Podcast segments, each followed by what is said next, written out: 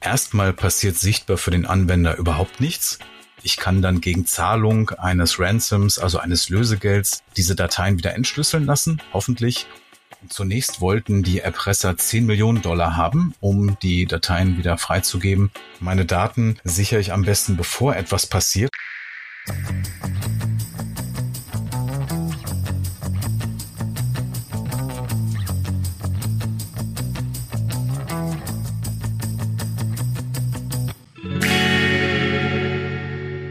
Hallo und herzlich willkommen zu unserer allerersten Folge von Code Cyber. In diesem Podcast greifen wir nach der unsichtbaren Gefahr. Hacker, Sicherheitslücken, Cyberkriminalität und all die Dinge, die sich in den verborgenen Teilen des Internets verstecken. Wir, und damit meine ich vor allem die Cyber-Experten von PwC, sprechen über Cybersecurity und geben Tipps zum Umgang mit den Tücken der Digitalisierung. Mein Name ist Alina Gerhards und ich führe euch regelmäßig durch die Geschichten unserer Experten. In jeder Folge beleuchten wir dabei ein spezielles Thema. Heute dreht sich alles um Ransomware, beziehungsweise das, was viele von euch als Erpressungssoftware aus den Medien kennen.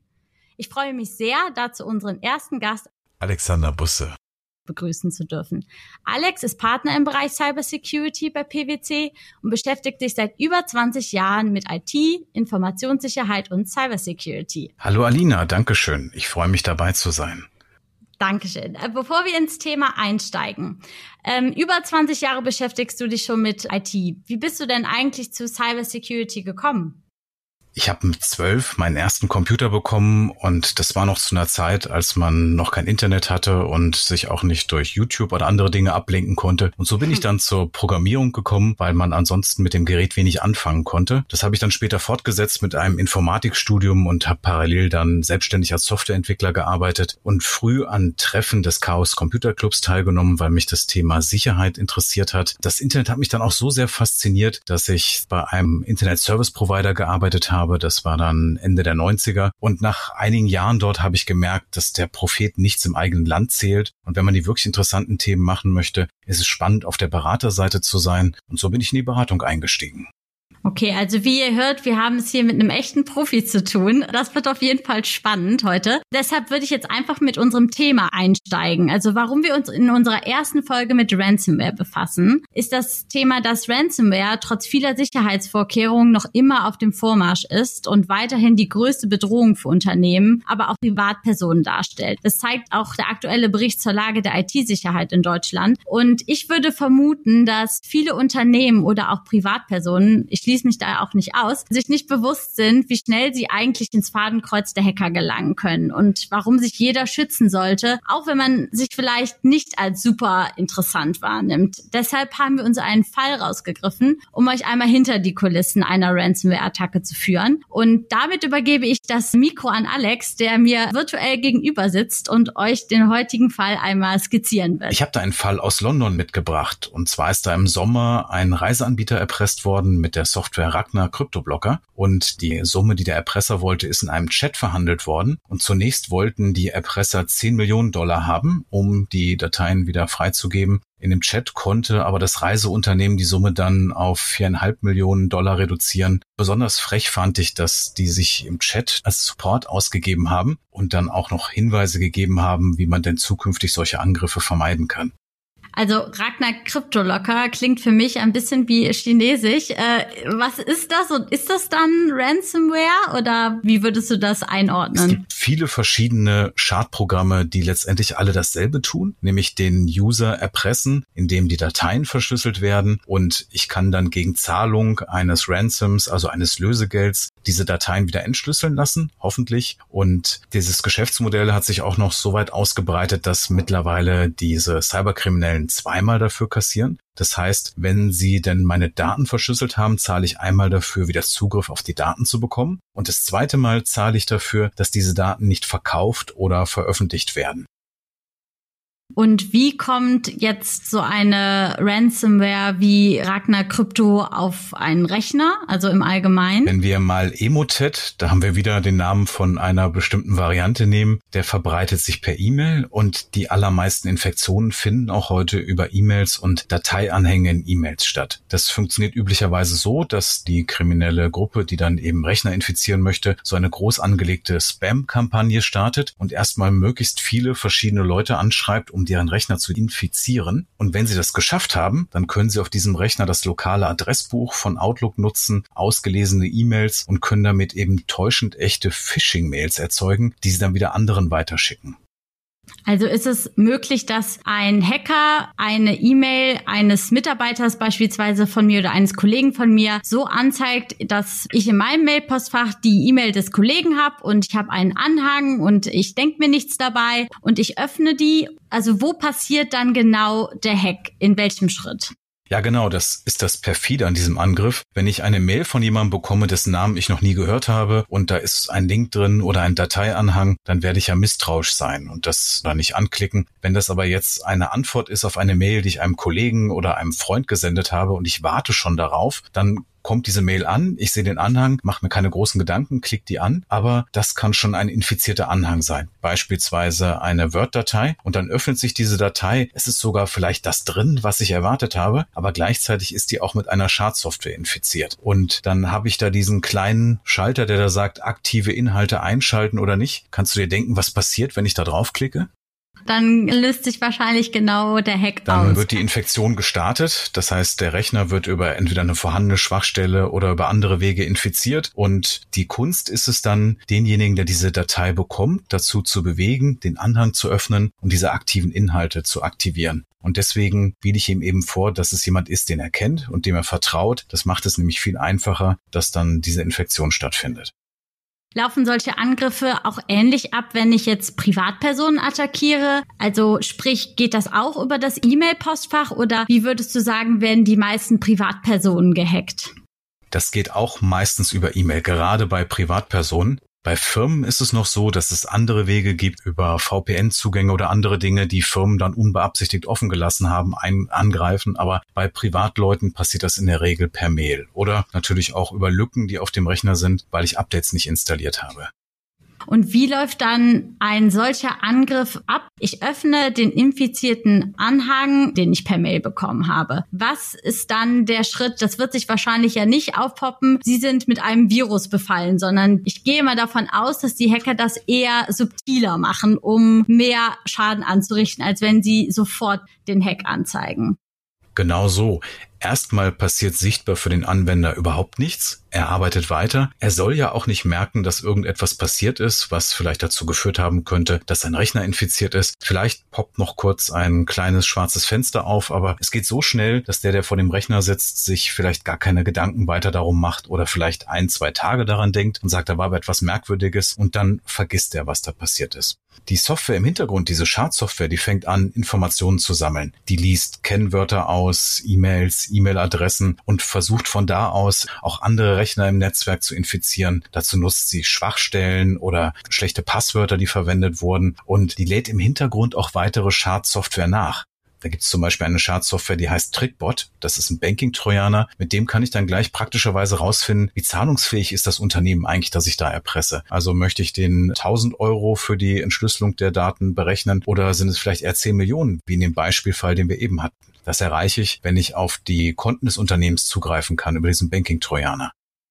Liest der dann insbesondere auf meinem Rechner aus oder ist es wirklich nur das Einfallstor und danach bin ich als Mitarbeiter eher irrelevant und er sucht sich eigenständig die Daten raus, die besonders sensibel sind und mit denen er mehr Geld machen könnte als jetzt mit persönlichen Daten auf dem Rechner. Wenn diese erste Stufe erfolgt ist, das heißt, die Informationen sind gesammelt, wo befinde ich mich da, ist das eine Firma oder eine Einzelperson, dann kommt ein manueller Zugriff des Hackers, das heißt die, die dieses Netzwerk betreiben, um eben andere zu erpressen und er schaut sich dann der Umgebung um. Also bin ich in einem großen Netzwerk, versuche ich von dort aus andere Rechner zu infizieren? Oder bin ich hier vielleicht bei einer Einzelperson, jemand, der aber vielleicht prominent ist oder vermögend genug, um einen Ransom zu zahlen, um zum Beispiel seine Urlaubsbilder zu retten? Das heißt, es findet hier so eine wirklich Bewertung statt. Wie interessant bist du als Opfer? Kannst du aus deiner Erfahrung sagen, wie lange es dauert, bis so ein Virus im Durchschnitt aufgedeckt ist? Also wie lange schleust sich, ich sage jetzt mal, das Virus durch das Netzwerk durch? Der Virus oder die Schadsoftware wird meistens gar nicht entdeckt. Erst in dem Moment, wenn sie dann anfängt und die Daten verschlüsselt, das erzeugt dann eben auf dem Netzwerk auf einmal jede Menge Belastung. Man kommt schlechter an Daten ran oder aber wenn plötzlich der Rechner etwas langsamer wird, der, der diese Verschlüsselung anstößt, der schaut, dass er einen günstigen Zeitpunkt erwischt. Also nach Wochen oder Monaten, wenn er weiß, es kommt jetzt ein langes Wochenende mit einem Feiertag oder der IT-Support ist eine Weile nicht da, dann wird er diese Verschlüsselung starten, weil die vielleicht auch eine Weile läuft und dann dafür sorgen, dass möglichst viele Daten verschlüsselt sind. Wenn er irgendwo Backups findet, löscht er die gleich mit und es werden gezielt die Daten gesucht, die für das Unternehmen wichtig sind, die denen eben am meisten wehtun, wenn sie nicht mehr da sind und zieht der Hacker dann die Daten auf seinen eigenen Rechner, also so als Download, also macht er ein Backup von diesen Daten und verschlüsselt dann gleichzeitig die Daten auf den Netzwerken der Unternehmen, so dass diese dann nicht mehr darauf zugreifen können oder was passiert dann genau mit den Daten? Das mit dem Backup ist eine nette Formulierung. Das klingt schon so, als wäre das eine Art Service für den Angegriffenen. ähm, natürlich macht er das genau, um diese Daten zu haben und dann das Opfer damit zu erpressen und vielleicht auch selbst zu bewerten Daten? Sind das wertvolle Daten, die ich verkaufen kann oder womit ich einfach nur jemanden unter Druck setzen kann? In Fällen, in denen die Daten nicht interessant erscheinen, wird er sich wahrscheinlich gar keine Kopie davon abziehen, sondern er wird sich damit begnügen, die Daten lokal zu verschlüsseln. Wie verkauft der Hacker dann die Daten? Also be beziehungsweise noch einen Schritt davor, wenn er mich jetzt erpresst, dann gehe ich ja wahrscheinlich nicht zur Bank und sage, ich brauche jetzt so und so viel Geld und packe das Bargeld in Umschlag und mache es irgendwo in einen Briefkasten rein. Das wird ja wahrscheinlich schon anders ablaufen. Ja, das passiert heute anders. Seit wir Bitcoin haben, habe ich die Möglichkeit, anonyme Zahlungen über das Internet zu leisten. Ich kann Geld in Bitcoin tauschen, Bitcoin wieder in Geld tauschen. Und wenn jetzt der Moment gekommen ist, dann poppt auf dem Rechner bei mir eine Meldung auf und da steht dann, bitte zahlen Sie x tausend Euro oder Millionen Euro in Bitcoin an diese Adresse und Sie haben zwei Tage Zeit. Danach kostet es beispielsweise 20 Millionen oder mhm. noch mehr. Also das Ziel ist auch, denjenigen unter Druck zu setzen, ihm eben wenig Zeit zu geben, auch mit der Situation umzugehen. Und dann gibt es dort eine Adresse, die einen meistens ins Darknet führt, wo man dann ein sogenanntes Bitcoin Wallet findet, wo man dann seine Überweisung vornehmen kann. Bitcoin ist eigentlich sowas wie der Nukleus gewesen für das Thema Ransomware, weil vorher war es so, dass Ransomware auch schon erfolgreich war, aber das Problem war, bei so einer Erpressung das Geld von den Opfern zu bekommen und das auch anonym zu bekommen. Wie du sagtest, mhm. lose Geldübergabe. Ja, und da kann man natürlich geschnappt werden. Mit Bitcoin ist das sehr komfortabel für die Erpresser geworden. Alex, was würdest du denn sagen, wie sollte man reagieren, wenn man befürchtet, angegriffen worden zu sein? Also jetzt mal in erster Linie für Unternehmen? Das kommt darauf an, was das Unternehmen an Vorsorge getroffen hat. Manche Unternehmen haben sich Lösungen installiert, wo ich dann per Klick auf einen Button sagen kann, diese Mail ist möglicherweise Ransomware und dann kann die intern geprüft werden und jemand sagt mir dann, ob die in Ordnung ist oder nicht. Es kann auch sein, dass das Unternehmen überhaupt keine Vorsorge getroffen hat und dann ist es alleine an mir zu entscheiden, rufe ich jetzt beim IT-Support an, dann kommt es auch noch auf die Fehlerkultur des Unternehmens an. Werde ich verantwortlich dafür gemacht, wenn jetzt eine Ransomware in meinem Postfach lag und ich habe die ausgeführt? Oder wird man erkennen und sagen, das ist ein technisches Problem, das wir derzeit noch nicht gelöst haben und weniger ein Problem des Mitarbeiters? Und für Privatpersonen, ich würde mir jetzt vorstellen, wenn ich auf einmal merke, dass keinen Zugriff mehr auf Daten habe, dann würde ich wahrscheinlich als allererstes die Internetverbindung cutten, den Rechner runterfahren oder direkt zum IT-Spezialisten und ein Backup von meiner Festplatte versuchen herzustellen. Was würdest du Privatpersonen empfehlen, wenn man vermutet, dass man beispielsweise jetzt Ransomware auf dem Rechner hat? Das ist ein guter Punkt. Also in dem Moment, wenn ich merke, ich komme plötzlich an Dateien nicht mehr ran, sofort den Rechner vom Internet trennen, abschalten, dafür sorgen, dass er auch nicht wieder gestartet wird, nicht jemanden sich dort anmelden lassen, der nochmal guckt, was der Fehler ist, sondern eigentlich wäre es dann sinnvoll, zum Beispiel die Festplatte auszubauen, um dann noch zu retten, was zu retten ist. Auf keinen Fall mit einem Account mit höheren Berechtigungen anmelden, also sprich zum IT-Support gehen oder zu einem, der sich so ein bisschen auskennt und dann vielleicht versucht, da was zu reparieren. In dem Moment muss man wirklich schnell sein und dafür sorgen, dass nicht alle Daten verschlüsselt werden. Aber wahrscheinlich sind dann im Zweifel doch viele Daten weg. Das heißt, es empfiehlt sich grundsätzlich äh, wahrscheinlich immer seine Daten nochmal zweimal abzusichern und sich nicht auf die Festplatte zu verlassen. Das ist ein wichtiger Punkt. Meine Daten sichere ich am besten, bevor etwas passiert. Und das ist natürlich der schwierige Punkt, dass ich das tue, bevor ich es brauche. Das heißt, es erfordert mhm. eine gewisse Disziplin. Und wichtig ist dann auch, dass ich so eine mobile Festplatte nicht einfach am Rechner dran lasse und sage, ich schiebe da von Zeit zu Zeit mal meinen Fotoordner rüber. In dem Moment, wenn die Kryptoware unterwegs ist, verschlüsselt die alles, was sie finden kann. Also auch diese externe Festplatte. Oder löscht sie einfach. Also wenn ich solche Sicherheitskopien mache, dann sollte ich danach die Festplatte wirklich von dem Rechner trennen und irgendwie irgendwo in den Schrank legen. Und wenn ich dann den Fall habe, dass ich sie brauche, dann muss ich zuerst dafür sorgen, dass der Rechner wieder von dem Virus gesäubert ist und dann dafür mhm. sorgen, dass ich die Daten zurückbekomme. Auf keinen Fall vorher anschließen. Gilt das auch, wenn ich meine Daten in einer Cloud zweit abspeichere? Oder sind da die Sicherheitsanforderungen nochmal anders? Also je nachdem, wie der Hacker vorgeht, entweder löscht er einfach die Daten auf der Cloud, wenn er sieht, da liegt ein Backup drauf, oder er verschlüsselt die auf der Cloud gleich mit. Wenn ich jetzt abschließend mir überlege, ich tue natürlich alles, um gegen Ransomware geschützt zu sein, als Unternehmen oder auch als Privatperson, bekommt mich trotzdem jeder Hacker gehackt, wenn er denn nur will? Man sollte immer daran denken, dass es keine hundertprozentige Sicherheit gibt, vor allem auch nicht im Internet. Und wenn ich am Internet mit meinen mobilen Endgeräten oder mit meinem Notebook angeschlossen bin, ich sollte also nur Dinge speichern, von denen ich sie vielleicht auch auf der Titelseite der Bildzeitung sehen wollen würde. Okay. Das ist jetzt ein bisschen sehr pessimistisch, aber generell, wenn denn jemand meine Daten haben möchte und mich hacken möchte und bereit ist, genug Aufwand dafür zu treiben und genug Geld dafür zu investieren, kann ich mich als Privatmensch kaum schützen. Das muss man sagen. Mhm. Die Frage ist, wie interessant bin ich für jemanden, der mich hacken möchte? Möchte jetzt jemand meine privaten Urlaubsbilder haben, wird er wahrscheinlich dafür nicht viel Geld ausgeben. Bin ich jetzt besonders wohlhabend, dann wird jemand vielleicht eher Geld investieren, um an die Zugänge meiner Homebanking-Daten zu kommen, um dort Geld zu stehlen. Daher muss immer die eigene Absicherung dem Risiko angemessen sein.